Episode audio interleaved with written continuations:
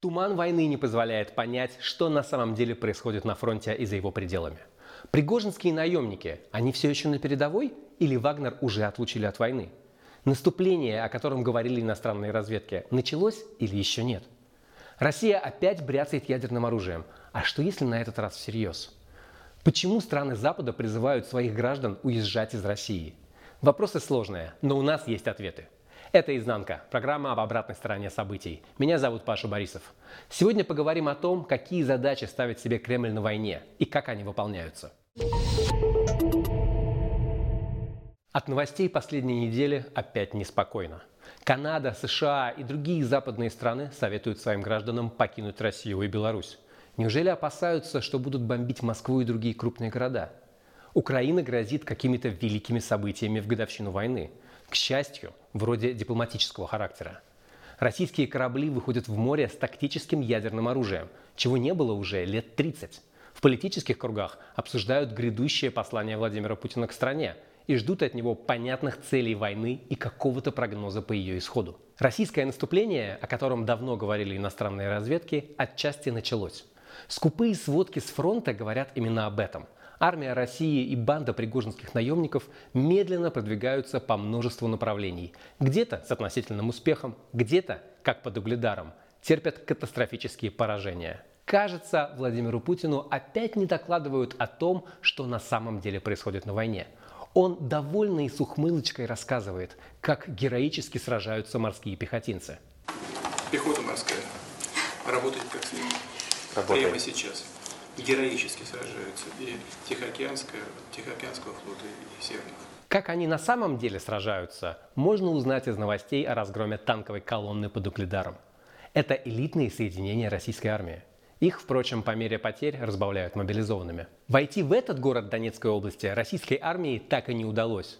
Британская разведка говорит, что Россия несет крупнейшие потери с начала войны – по 800 с лишним человек в день – и эти же данные косвенно подтверждают российские журналисты, которые ищут прямые доказательства гибели военных.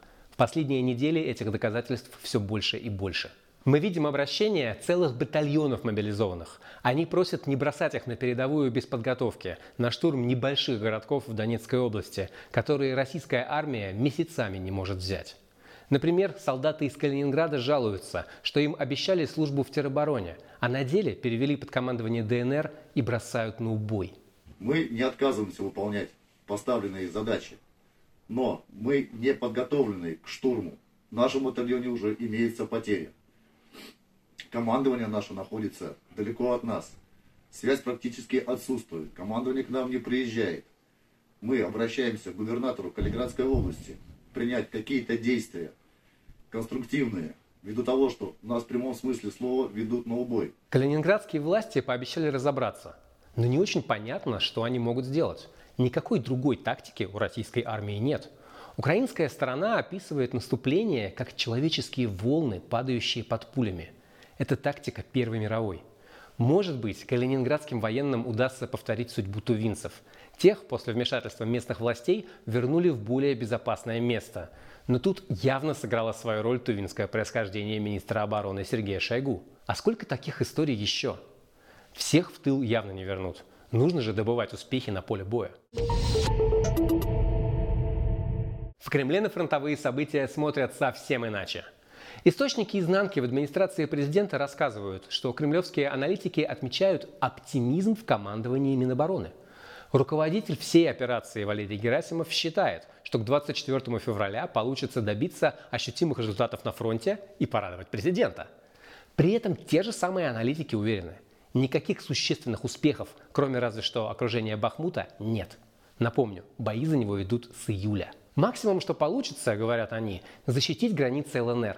А речи о выходе к границам Луганской и Донецкой областей, с чего, собственно говоря, и началась война, не идет. А еще в Кремле видят – что многие специалисты, эксперты и даже прокремлевские блогеры оценивают все эти потуги крайне скептично. Командующий ДНР Александр Ходаковский и вовсе открыто признается, что события на фронте сейчас – это исключительно пиар ради того, чтобы подарить народу хоть какие-то победы. На настоящее наступление Россия пока не способна и лишь зря расходует силы. наговорил себе на 5-7 лет тюрьмы за дискредитацию армии. Ну, если бы закон в России был един для всех, а не только для врагов народа. А это наша техника разбита. Идем на дачу Угледара. Все раз начинают посадки. А по телеку у нас, как всегда, все хорошо. Мы лучше. Все, мы любим вас. Военные специалисты говорят, что это не настоящее полномасштабное наступление. К нему Россия только готовится, открывая временные полигоны для солдат в Воронежской области. Точно такие же полигоны в том же самом месте появились ровно год назад, перед вторжением в Украину. Жутковатый день сурка какой-то. Ровно такая же история с самолетами.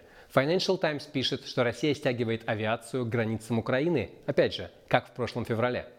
Полномасштабного наступления скорее стоит ждать к марту, как раз когда в Украину доставят первые западные танки. Тогда же планируется и украинское наступление. Получается, обе стороны делают ставку на эскалацию – по итогам которой решат, как действовать дальше. Вероятно, именно с ожиданиями наступления и связаны призывы покинуть Россию от иностранных посольств. Американские дипломаты прямо назвали причину – мобилизация, которая может задеть и американцев с двойным гражданством. Слухи про нее уже набили оскомину, но логика в этих предупреждениях есть. Когда начнется наступление, пойдут крупные потери. Их нужно будет каким-то образом восполнять. Приказ о мобилизации никто не отменял, и ничего, вообще ничего не мешает военкоматам набрать новое пушечное мясо. Другой роли мобилизованным, судя по тому, что мы видим на фронте, не отводится. Для такой тактики не нужна никакая подготовка. Британия говорит, что Россия сконцентрировала в Украине практически все свои силы, и их нужно будет пополнять из самых разных источников. Это и добровольцы, и студенты, их уже упрашивают сдать экзамены побыстрее ради призыва. Могут загрести и иностранцев, случаи были. Но почему тогда просят покинуть Беларусь? У меня есть одна версия. Недавно Центр досье рассказывал о том, как в ФСБ всерьез готовили захват Молдовы, чтобы превратить ее в подконтрольную России страну. Об этом же сейчас и говорит президент Молдовы Майя Санду. О том, что российские спецслужбы планировали госпереворот. Подобные документы есть и по поводу Минска. По данным изнанки, те же люди, что хотели устроить переворот в Молдове, готовили план взятия под полный контроль и Беларуси. Не исключаю, что документы видели и в иностранных посольствах. Кстати, подпишитесь на телеграм-досье. Там и не такие инсайды появляются. Про бронепоезд Путина первыми написали именно они. Из всех сообщений с фронта складывается впечатление, что лучше других воюют боевики Пригожина. Наемники и заключенные. Они буквально играют с судьбой в русскую рулетку. Настолько у них низкие шансы выжить в этой мясорубке. Именно они стоят за многомесячными и не бесплотными попытками взять Бахмут. Его Украина, кажется, обороняет просто из принципа, ведь никакой стратегической роли этот город в войне не представляет. Зато атака на Бахмут помогает показать Пригожину, какой он важный и нужный. И если верить слухам в телеграм-каналах, у него это иногда получается даже слишком хорошо – Путинского повара отлучили от главного ресурса, от вербовки заключенных в колониях. Причина якобы в том, что он стал слишком влиятельным и метил на высокие посты. Еще месяц назад казалось, что вообще никто, кроме заключенных, не воюет. А тут пошли разговоры, что Пригожина даже запретили упоминать в прокремлевских СМИ. Неожиданный поворот, конечно. И даже методичка в качестве доказательства имеется. Проблема только в том, что размещает ее Пригожинский телеграм-канал, и никто этой методичке не следует. Вот очередная публикация о Пригожине в телеграм-канале РИА Новости, главного информационного агентства страны. Сделано уже после того, как методичка попала в сеть. И как раз в контексте боев за Бахмут. То есть агентство напрямую нарушает якобы введенный запрет. Видео то ли фейковой, то ли настоящей казни кувалдой тоже облетело весь интернет. Как и слова главы Вагнера о том, что это дети развлекаются. Смотреть мы его, пожалуй, не будем, побережем психику. Пригожин недавно летал на Су-24, вызывал Владимира Зеленского на дуэль, давал интервью военкору Семену Пегову и вообще не сходил с первых полос. Незаметно, чтобы его отлучали от СМИ. Источники изнанки, близкие к пригожинским структурам, рассказывают, что ни о какой опале речи, конечно, не идет. Он действительно взорвался и слишком многое себе позволял. Но в современной России это не преступление, если ты даешь результат на войне. Тем не менее, ЧВК Вагнера действительно теперь не такая самостоятельная структура, как прежде. Ее перевели в одну связку с ГРУ и Росгвардией под надзор секретаря Совбеза Николая Патрушева. Вся медийная активность Пригожина нужна, чтобы улучшить имидж Вагнера. А то в последнее время туда даже зэки не хотят идти. Наслушались рассказов про шансы выжить 1 к 10. Никакого заговора против Шойгу, как пишет в некоторых телеграм-каналах, Пригожин не готовил, сообщают наши источники. Так что списывать Вагнера со счетов рано. Но и преувеличивать его влияние тоже не стоит. У него и кроме Украины дел хватает. На его активность в Африке обратили пристальное внимание зарубежные СМИ, на что Пригожин сразу ответил – После войны его бойцы займутся африканскими делами всерьез. Ну, это если от ЧВК что-то останется к тому времени. Причем и в Африке у него тоже неспокойно. Достаточно вспомнить покушение на представителя Пригожина в Центральноафриканской республике Дмитрия Сытова в декабре прошлого года. Есть у Вагнера интересы и в Косово, говорит президент этой страны в Йосе Османе. По ее данным, наемники Пригожина планируют вторжение в Косово вместе с сербскими вооруженными группировками для захвата власти в стране, которую Сербия считает своей территорией.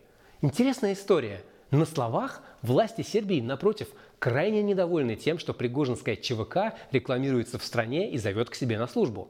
Но когда речь заходит о Косово, видимо, все средства хороши. Давайте подведем итоги. Россия, судя по всему, действительно идет в наступление. Если не прямо сейчас, то в ближайшие недели. И готовится к нему по прошлогоднему сценарию. Только в отличие от февраля 2022, когда мало кто верил в нападение, сейчас планы Кремля понятны и хорошо известны не только иностранным разведкам, но даже простым смертным, нам с вами. Но мы все равно слишком многого не знаем. Каким именно будет наступление, чего вообще хочет добиться Россия и на что готова, если ничего не выйдет.